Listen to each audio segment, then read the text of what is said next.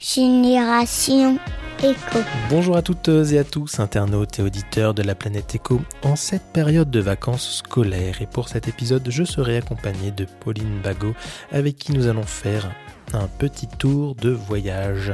Mais un voyage pas comme les autres, un voyage dont il n'est pas nécessaire de faire des milliers de kilomètres, un voyage proche de chez vous et éco-responsable. Nous partons à l'aventure dans le monde de l'écotourisme. Bonjour Pauline. Bonjour Yves.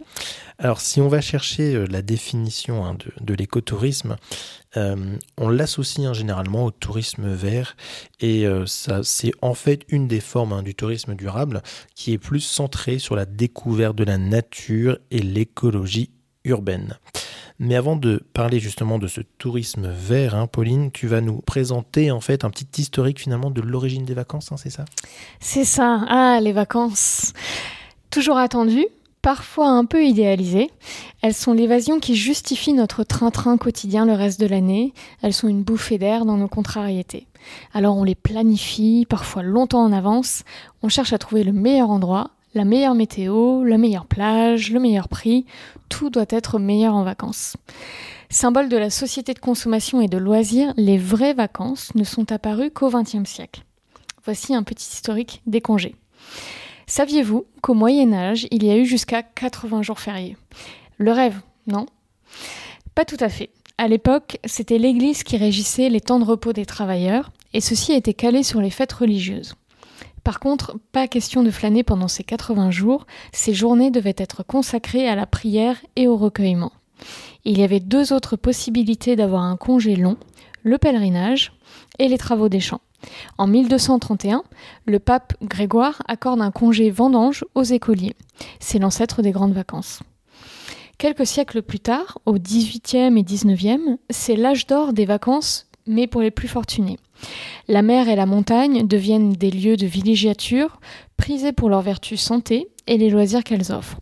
On voit apparaître les premières stations thermales et stations balnéaires. Le développement du chemin de fer n'y est pas étranger. Alors qu'en 1814, il fallait compter 31 heures pour faire Paris-Le Havre en diligence, il ne faut plus que 3h59 en 1893 avec le train. Deauville, Biarritz, Côte d'Azur deviennent les destinations à la mode.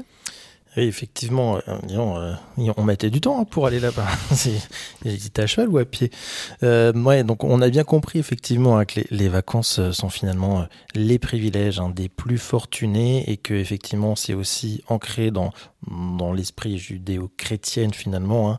Euh, mais en fait, depuis quand pouvons-nous vraiment tous en profiter? Alors c'est au XXe siècle que les congés se démocratisent petit à petit pour tout le monde. En 1939, les enfants sont en vacances du 15 juillet au 30 septembre. Les périodes euh, de congés sont à l'époque encore très fortement calquées sur l'activité au champ et les fêtes religieuses.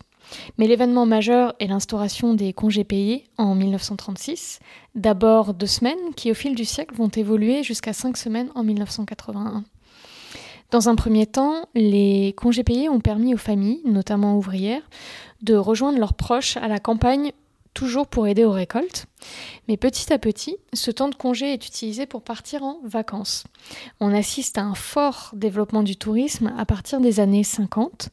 Le camping prend son essor, les villes côtières voient leur population tripler l'été et commencent à penser des aménagements spécifiques pour le tourisme.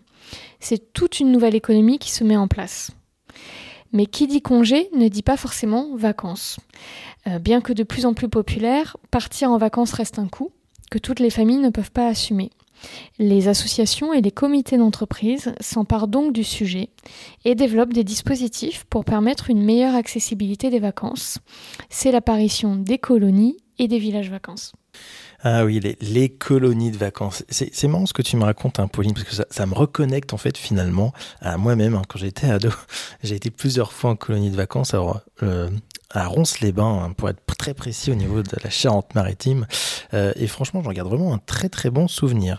Euh, mais du coup, moi, ma question, effectivement, c'est c'est principalement en France, non, que les gens partent en vacances? Euh, Jusqu'à présent, oui, mais les horizons s'élargissent petit à petit, avec le développement du TGV, mais surtout de l'avion. Euh, les vacances permettent de traverser les frontières et découvrir par soi-même les paysages vantés par le National Geographic et les émissions de voyage. Les destinations toujours plus exotiques deviennent le nouvel idéal. Les temps de trajet et les prix se réduisent, rendant le bout du monde à portée de main et presque de bourse. Et c'est là qu'on commence à voir la limite des vacances. En 15 jours de voyage, on peut parfois avoir le même bilan carbone qu'en plusieurs mois de vie quotidienne. Oui, c'est vrai que le, tourisme hein, de masse hein, engendre une énorme pollution, hein, notamment, ben, comme tu l'as dit, avec les transports, l'avion, mais aussi la voiture. Et puis, il faut pas oublier quand même euh, que ce tourisme euh, détériore aussi quand même les écosystèmes locaux et ne profite pas toujours malheureusement aux populations euh, locales. Mais quelles sont à ton avis les solutions pour joindre l'utile à l'agréable du coup? Alors l'idée c'est de changer d'esprit et de passer en mode slow travel, donc en traduisant ça veut dire le voyage lent, c'est-à-dire d'aller moins loin, moins vite, tout en profitant du trajet, des paysages, des rencontres. Euh, faire du trajet un temps de voyage et ne pas attendre d'être à destination pour se sentir en vacances. Euh, donc ça, c'est la première chose. Ensuite, dans les choix d'hébergement, euh, on, peut utiliser des alternatives à Airbnb et Booking, qui sont des plateformes américaines. Il y a notamment la plateforme gringo.voyage, green, G-R-E-E N comme vert, go, go, point voyage. tu, fais bien de préciser, hein, parce que ça fait très mexicain. Oui, c'est ça. Euh, et sur cette plateforme, on retrouve une sélection, alors c'est une plateforme toute récente, et on trouve une sélection d'hébergements responsables, euh, uniquement en France. Et ce qui est intéressant aussi, c'est que sa commission est moins élevée que euh, Booking et Airbnb, ce qui laisse plus de revenus à l'hébergeur. Parce qu'il y a aussi ce modèle-là où les grandes plateformes ont des frais euh, énormes, soit à notre charge, soit à la charge de l'hébergeur, et c'est autant d'argent qui ne revient pas dans leur poche euh, à la fin. Il y a aussi euh, un autre état d'esprit, ce sont les vacances apprenantes. les chantiers participatifs ou le woofing, les vacances peuvent être l'occasion de donner un coup de main, de faire de chouettes rencontres et de développer un nouveau savoir. Donc pour ça, rendez-vous sur des sites comme Twiza, T-W-I-Z-A euh, qui permet de recenser les chantiers participatifs, notamment sur l'éco-construction en France, et de s'y inscrire. Euh, woof.fr, www.oof.fr,